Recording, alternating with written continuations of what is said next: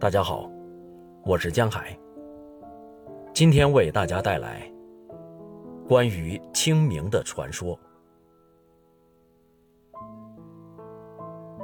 相传春秋时期，晋公子重耳为逃避迫害而流亡国外。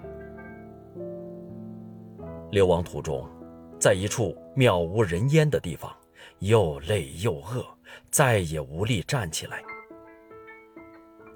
随臣找了半天，也找不到一点吃的。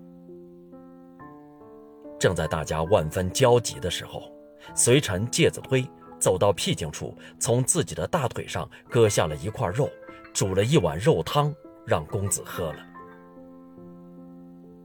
重耳渐渐恢复了精神。当重耳发现肉是介子推自己腿割下的时候，流下了眼泪。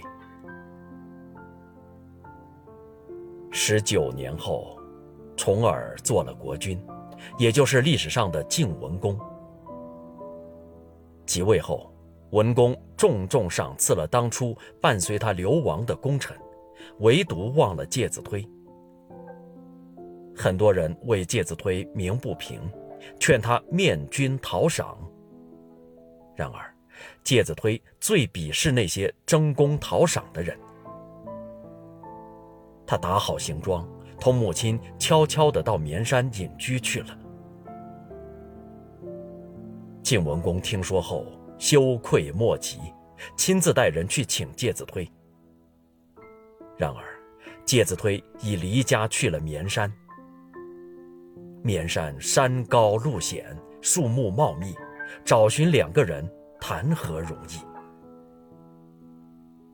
有人献计。从三面火烧绵山，逼出介子推。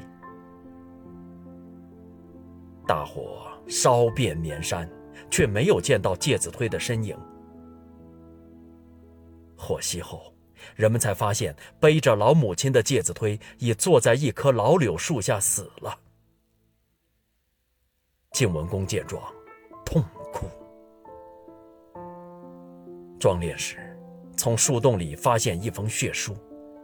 上写道：“割肉奉君尽丹心，但愿主公常清明。”为纪念介子推，晋文公下令将这一天定为寒食节。第二年，晋文公率众臣登山祭奠，发现老柳树死而复活，便赐老柳树为清明柳。并晓谕天下。于是，又把寒食节的后一天定为清明节。